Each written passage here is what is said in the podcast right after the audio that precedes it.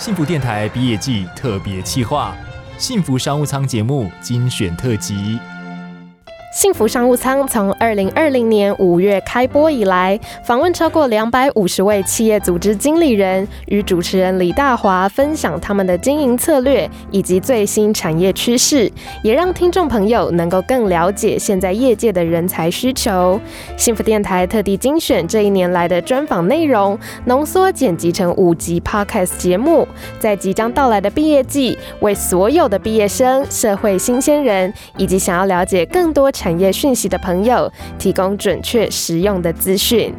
在毕业季特别企划的最后一集当中，要来分享一些求职宝典啦，包括面试技巧、现代工作的实用技能，以及平常可以在下班之后多多充实自己的部分，都可以现听现学、现学现用，让你能在职场上达到更理想的自己。首先，众多应届毕业生或是面试菜鸟最在意的就是自己的面试表现了。究竟如何在面试过程中脱颖而出，得到心中最想要的 offer 呢？前一零四人力银行中国区总监黄志尧，现在则创办一世咨询这个气管咨询公司。对于人力资源领域十分在行的他，分享了表达成功经验的 STAR 法则，希望让听众朋友们学到如何好好称赞自己。呃，简单的说，每个人在每一家公司或你过往的工作经验当中，或多或少一定会有参与一些成功的案例。嗯嗯。可是，在你参与这个成功的案例当中，你可能是这个 case 当中的一部分，因为现在很少一个 one man show，它通常都是 team，就是 one of the team team member 这样子啊。所以我现在教大家一个非常简单的方法，在我们人力资源专业当中叫做 star，就是那个星星 S T A R。STAR 的法则，当我要描述一件事情的时候，不是你想怎么讲就怎么讲。大部分人都讲的口沫横飞，然后别人都听不懂，这是一个很大的问题啊！我看过太多这样的例子，所以通常我们在描述一个事件的时候，你要把它分成 S T A R，S 就是指 situation，就是这个事情当时的当时情况是怎么样，是什么样，它的背景是什么？嗯哼，然后再来 S 完了是 T，对不对？T 它的英文叫 task。就在当时的情况之下，比如说我们以那个情形假设是以幸福电台好了，嗯当时要开了一个新的节目，嗯，那大华哥您接受到的任务任务就是要来幸福电台，在一个下班的时段为他开设这个节目，这叫 task。是好，那为了要在这样的一个特别的 particular 的时间，因为我们的 target audience，我们的听众很有可能都是。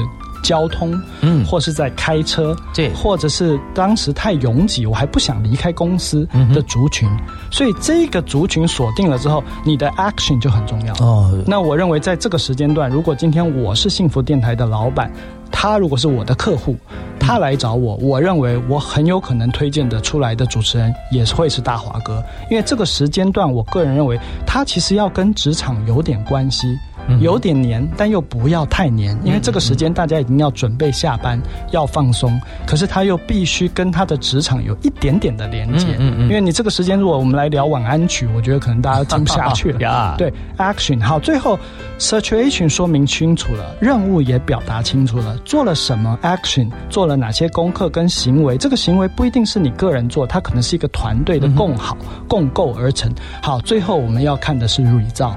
因为对老板来讲，他关心的是你今天拿到了哪些赞助，或者是这个的呃点播率，或是反应度，嗯，读者来函，那这些 results 在在都会对一个老板来讲，他今天花这个钱，并不是花的爽。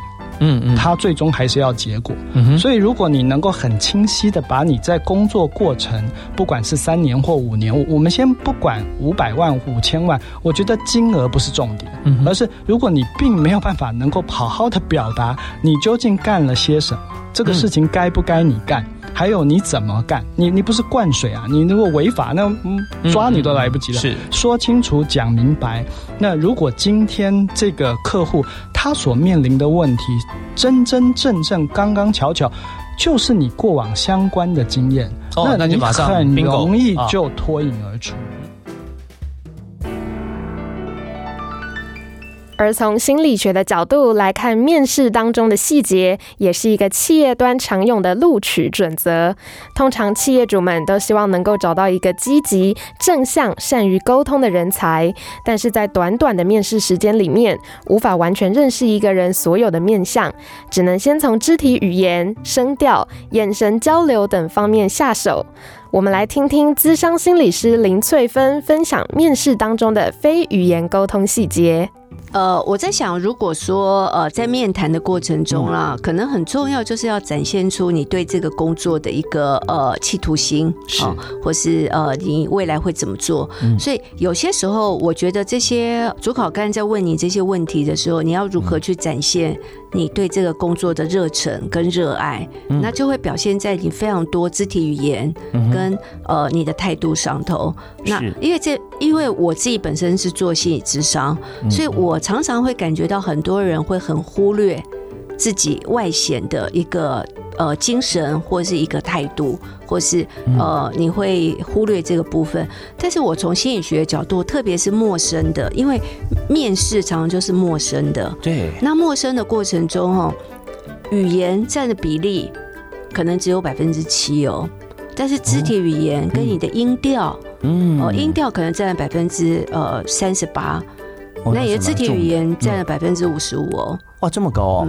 那肢体语言，呃，我们现在想到肢体，那就四肢吧，啊，腿是不能动的，包括 眼神、表情都属于肢体语言。OK，所以在这个呃超过百分之五十比例的肢体语言里面，哪一项最重要？眼神，眼神，嗯，哦，有没有例子？有有有，因为像我曾经有一个好朋友老板哦，他是一个还蛮大公司的老板，那我曾经就好奇的问他说，哎。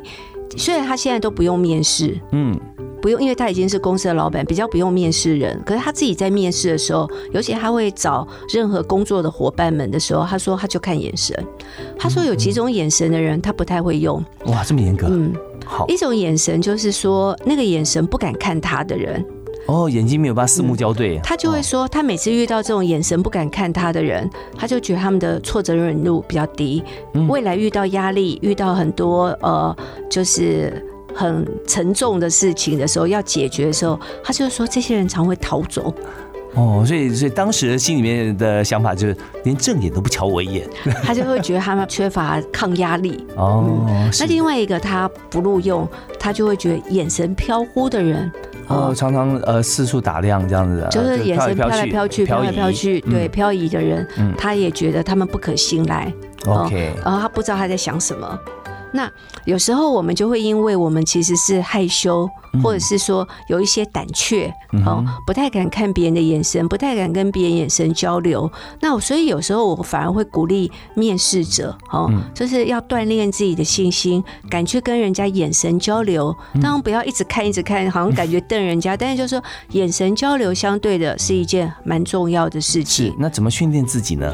我就会觉得，你常常在跟呃别人在互动的过程中，可能就是要看着别人的眼神一起来讲话，而不要呃低低的看着桌子的某一个角哦来讲话，或者是说看地毯某一个点来讲话。哦，像这个部分就要慢慢转移到呃，像我们也会说脸到胸部有一个三角形，那你尽可能开始呃可以训练自己在这个呃部位。吧，当然就是说，还是注视人家的眼神，然后练习。但先聚焦你眼睛的目光，不要超过这个三角形以外，对飘太远，对不不要飘太远，然后慢慢再往脸部来集中。对，我会鼓励大家，就是说，呃，有一些肢体语言你自己看不到，嗯，可是如果你有好朋友回馈给你的时候，你不妨注意一下。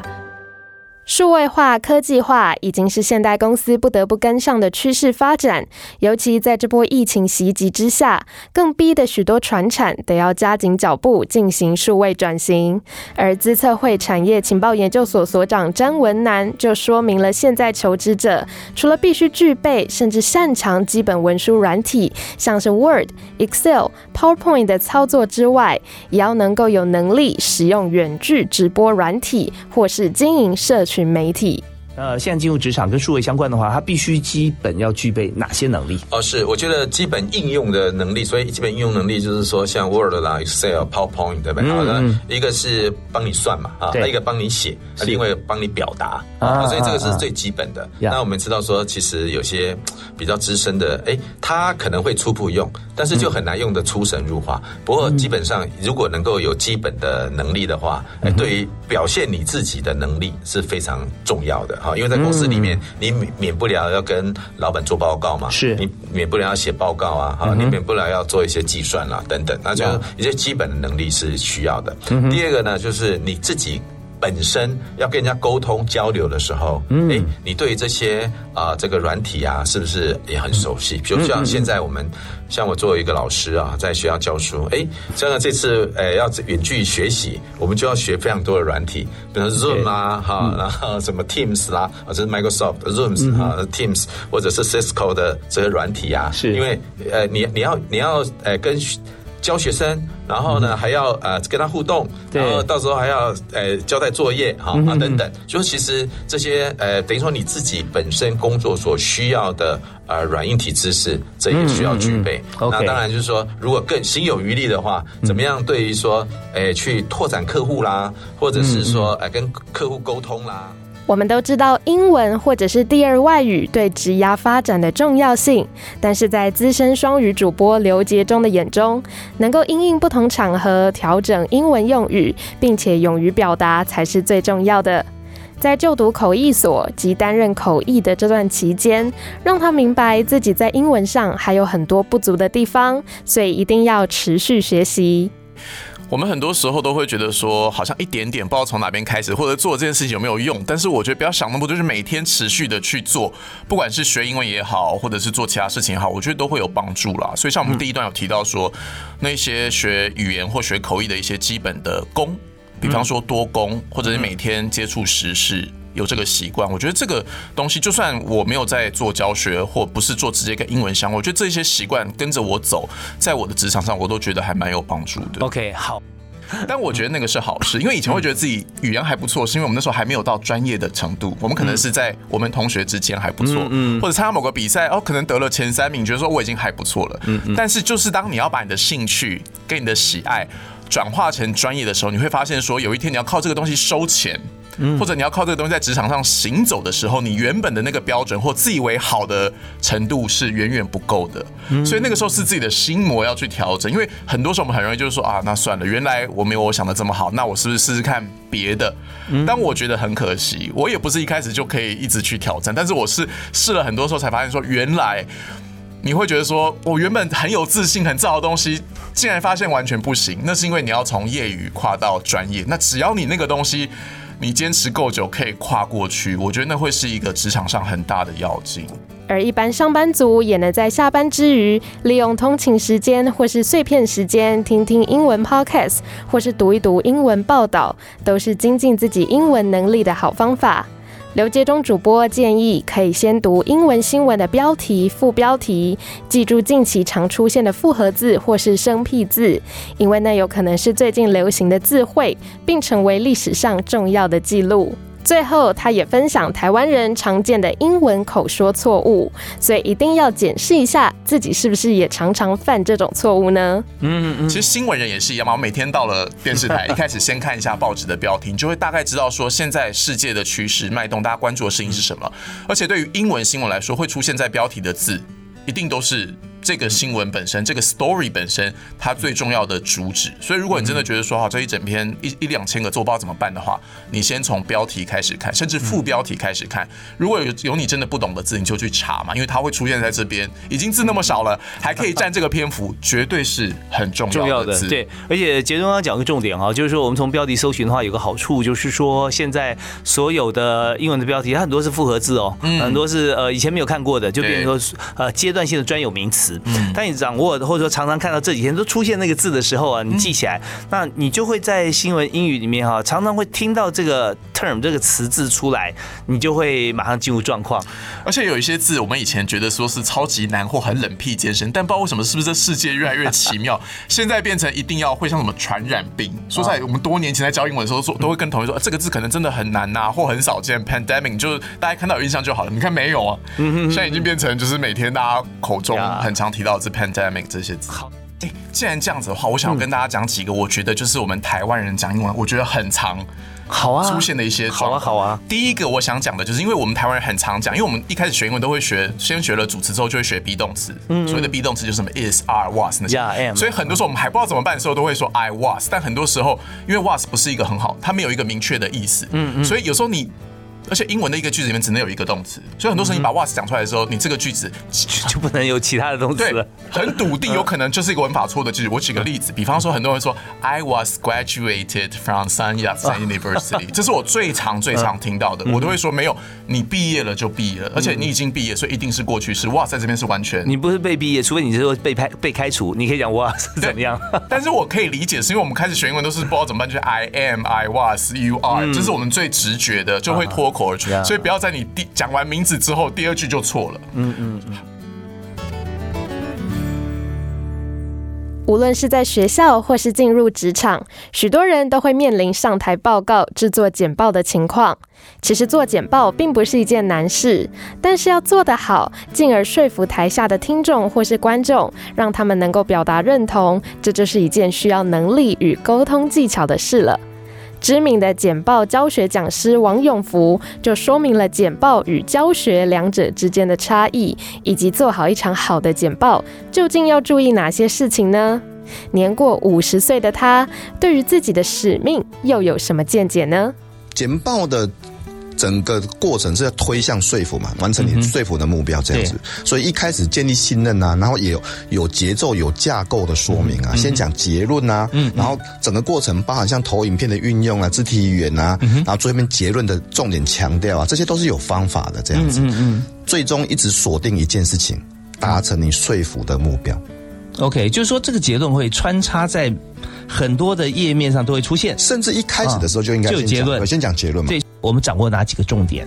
呃，其实刚简报的重点，刚才谈到，有说开场的这种吸引注意力的方法了，过程里面投影片的制作了，那结尾重点的 recap 这样子。嗯，那但是我们刚才其实也有谈到说，其实简报跟教学是完全不一样的，不一样的目的。嗯，所以教学的的操作，最老师们遇到最大的问题就是把简报、把教学当成简报。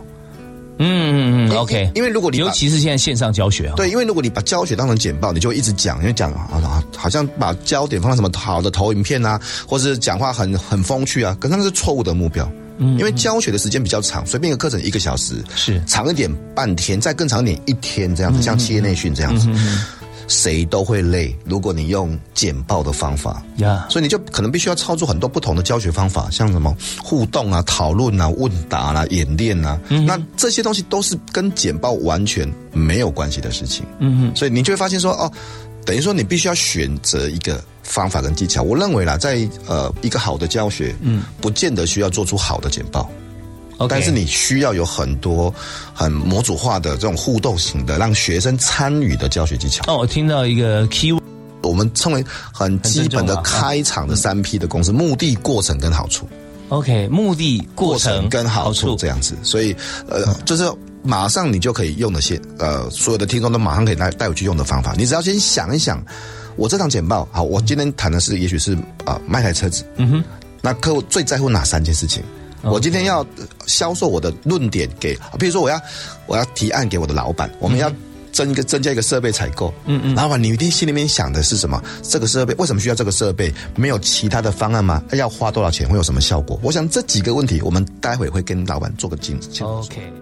拥抱人群，拥抱世界，不吝于分享并热爱学习的人格特质，被连年夺下销售冠军宝座的邢义旺视为能够成为一名好的业务员的特质。邢义旺，人称远雄阿旺，是全国唯一同时跨足房地产及保险这两个领域的销售冠军。一项是有形的不动产，另一项则是无形的保险，他都能做得有声有色。或许真的与他的好学和勤奋有关。从小就会主动拜师学习的他，深知业务员该做的事情，也懂得如何让客户完全信任他、欣赏他。做业务的部分来说，第一个他一定相对上是比较比较不害不害怕人潮的。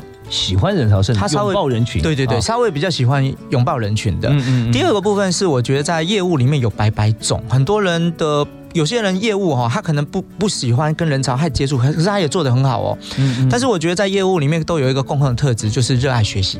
哦，这倒是对，因为你必须要跟对方有话讲啊。当你觉得跟他之间有门槛的时候，你就会。进入这个门槛是，所以先学好之后，哎，跟他有共同话题。是我以前有看过人家杂志有讲哈，他说实时哈，很多老板都是业务出身。嗯，确实，对，因为实时做业务，他相对非常热爱学习，所以他懂很多东西，而且他跟上现在的局势跟趋势，所以相对上哈，他又比较容易哈，比人家比起来他有更有行动力哈，所以他相对成功速度会比较快。第一个秘籍里面，我跟大家分享的东西叫做主动找师傅。哦，主动找师傅啊！本来是没有师傅的。对，我觉得其实应该这么说：我们在做任何的工作或产业，今天我们想要成功，你一定跟着成功的人学习最快。嗯哼，你想成为第一名，你一定不要去找第二名，你一定找第一名最快。做有钱人的市场。哦，因为其实为什么哈？因为有钱人他实第一个是反而更好销售哈，因为其实有钱人很多人他都是从辛苦过来的，所以你只要展现你的积极度哈，把你把价值做上辛苦，你会发现有钱人不缺的东西就是钱，他要的东西是感觉，他要的是品质，他要的是价值。有时候你很努力很积极，你展现出你想要成功的企图心，你知道吗？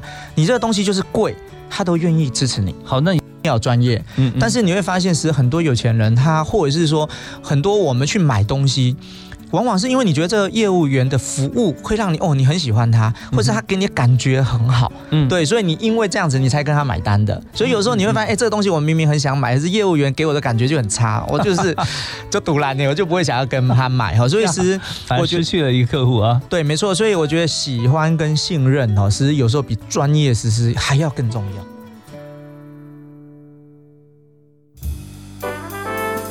在与人沟通的过程当中，如果拥有天然美声或是一副不错的嗓音，都能让听者愿意付出更多时间交流，进而喜欢与你分享事情。所以，知名声音表达训练师周振宇就分享了如何达到心中想要的声音，并且与自己认知的和他人认为的近乎一致呢？那么，你可能要先解构一下自己的声音样态。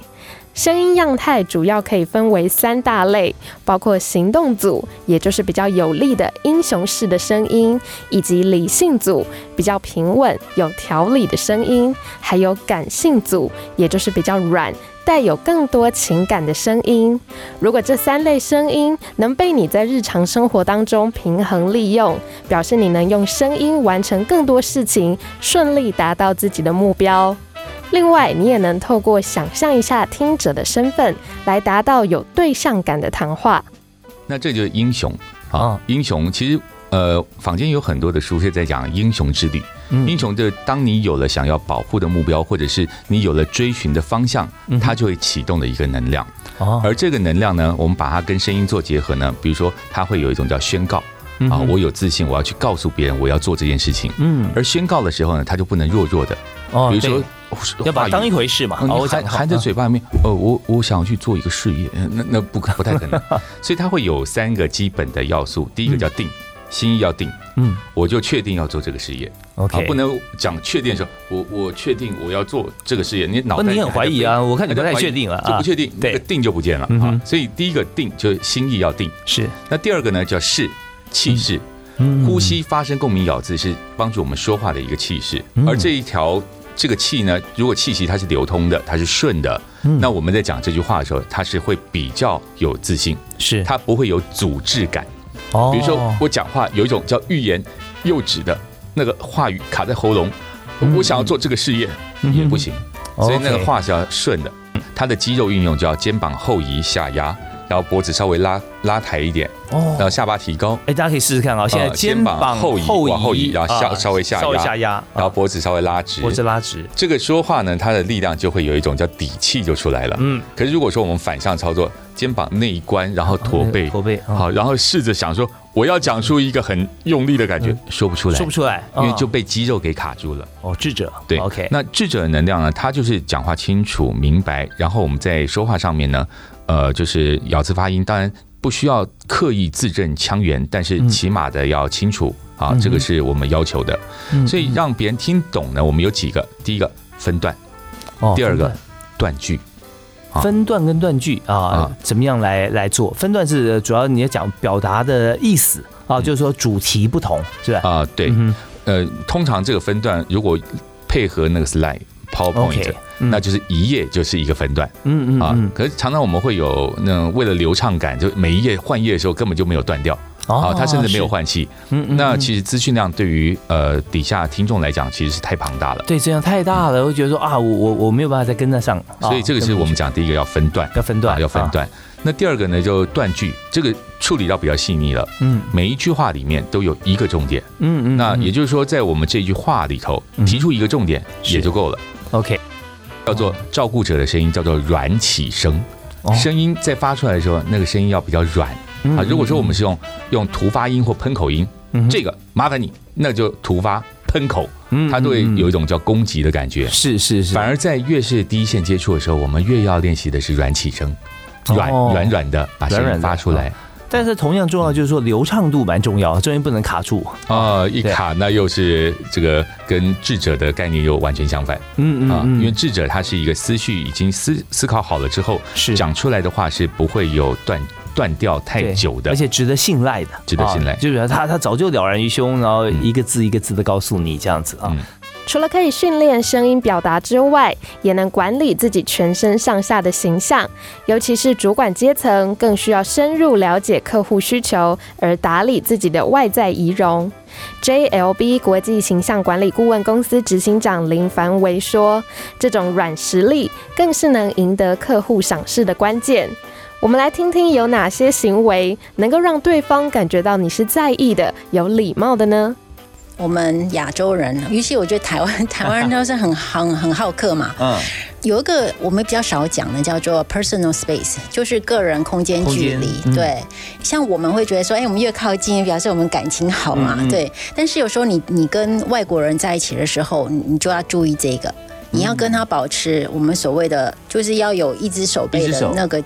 那个距离，这样子才不会让他觉得有威胁感。对，像那个面试的时候也是，我建议的求职者哈，如果桌子不是太宽的话，你不要太靠前进，然后你的手姿势不要太大啊，不要超过你的肩膀跟头顶，好像这样的位置，那你的主考官者还是觉得说他是安全的，不然一巴掌可能就呼过去了，那种感觉啊。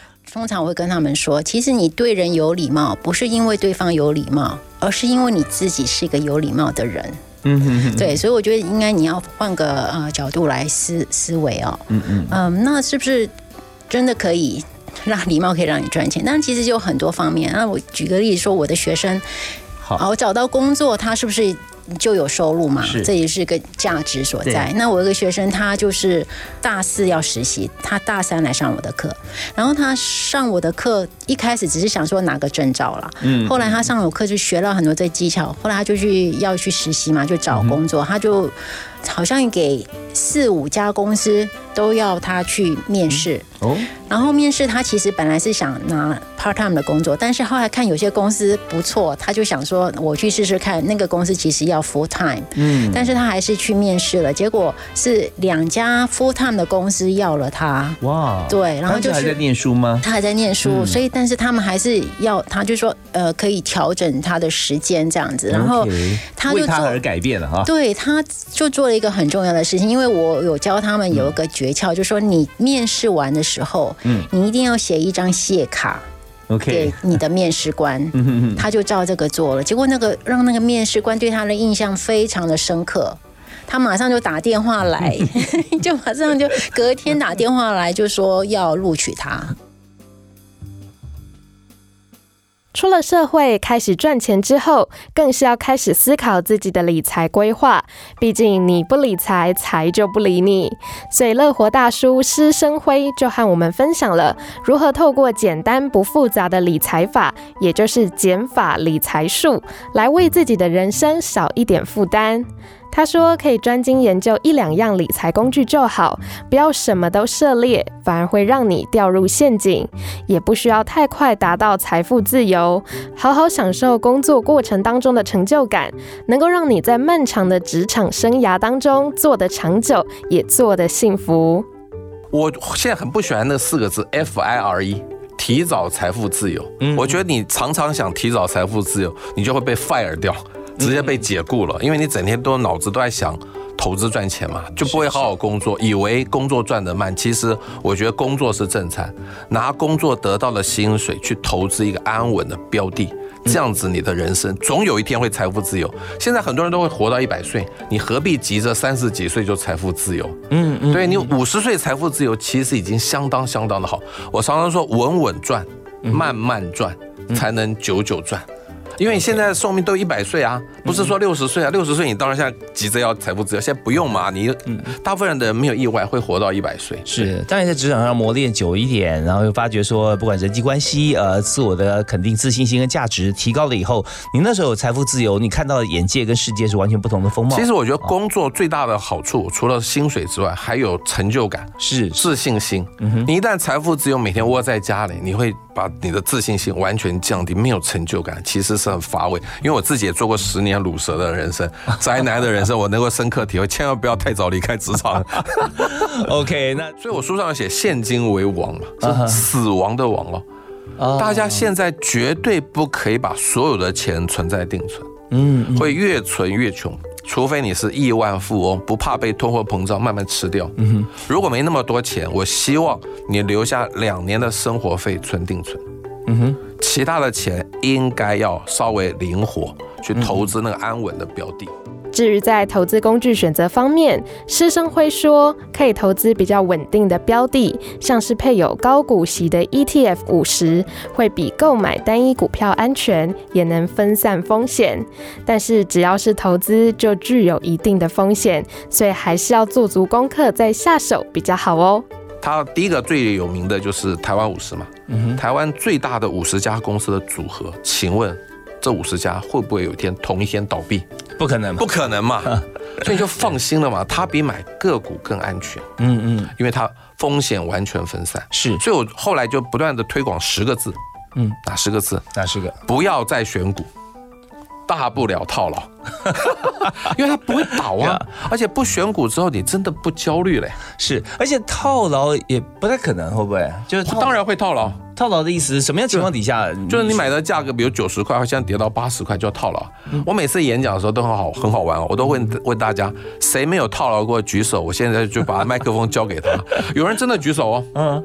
我说你一定没有买过股票。他说对。屡试不爽，是是，只要买过股票的人一定套牢，一定过，对对对。但是大家都害怕套牢，所以本人特别提到一句话，叫做“套牢是所有投资人的宿命”。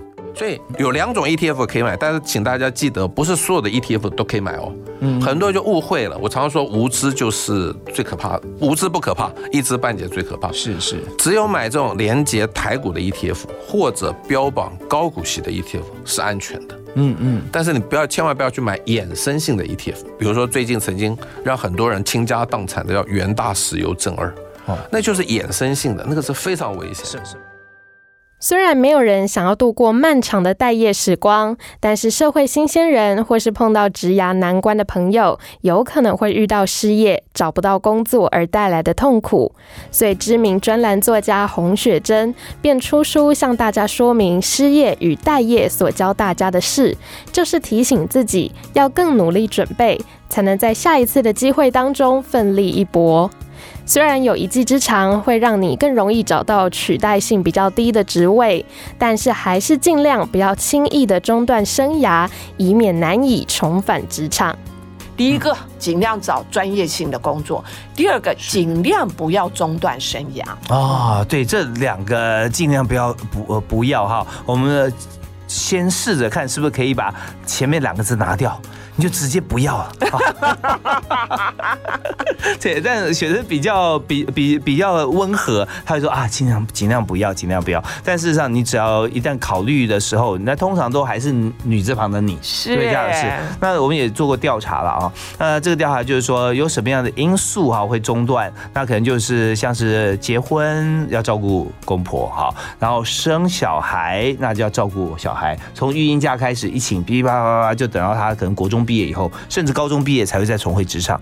但那个时候，我们要看这件事情啊，我呼应一下雪珍说呃的刚刚讲的内容，前后两段哈都有影响。刚讲后面那段就是说，嗯，再回到职场的时候，我一是不专业，而专业的话可能又脱离这个目前最新的技术又比较远一点，对不对啊？那都是一个问题嘛，那薪资就很难再高。也就是啊，你平常竞争力你要准备到啊，对，那等到有一天呢，哎，风云变色了，你还可以再站起来啊。对，这真的很重要，在准备的同时或者之前哈，我们心态心理一定要健全，是，对不对？像碰到这种事情，真的我们这样讲起来，哎，我我就听着听着，我就觉得说，洪老师的斜杠又可以多一张王牌啊，什么王牌？事业教练吗？对你讲，就听了以后就觉得说，人生难道需要走到这个这一地地步吗？对。要走这一步吗？其实不用嘛。非常好，也就是说啊，你不要束手无策。你在待业期间不要什么事都没做，嗯，你一定要做一点事。然后这点事啊，要让这个企业的 HR 呢认为你是一个积极进取的人，你是一个有未来、你有发展的人。你不是一个人在那边什么事都没做，这很重要。哦，那有的人呢，待业期间会长一点，有的人待业期间会短一点。那当然啦，积极主动的这个孩子他。会很快就他就就业了，但就是有一些人他碰到失业的时候呢，也许他过去那一段工作期间是让他是不愉快的，所以他可能采取了逃避啊的一个做法。那我还是觉得啦，你必须呢做父母的，我们能做的就是理解跟鼓励哦。其实我们没有办法去帮孩子去求职，你只能不断不断的陪同跟鼓励是。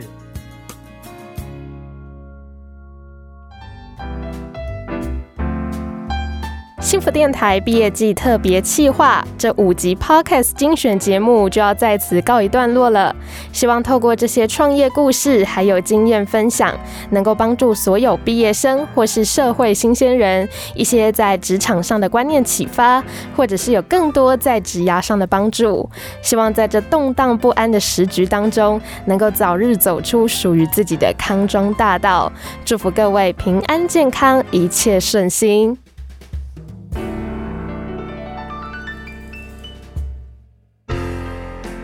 幸福商务舱祝福所有的毕业生们都能顺利到达想去的地方。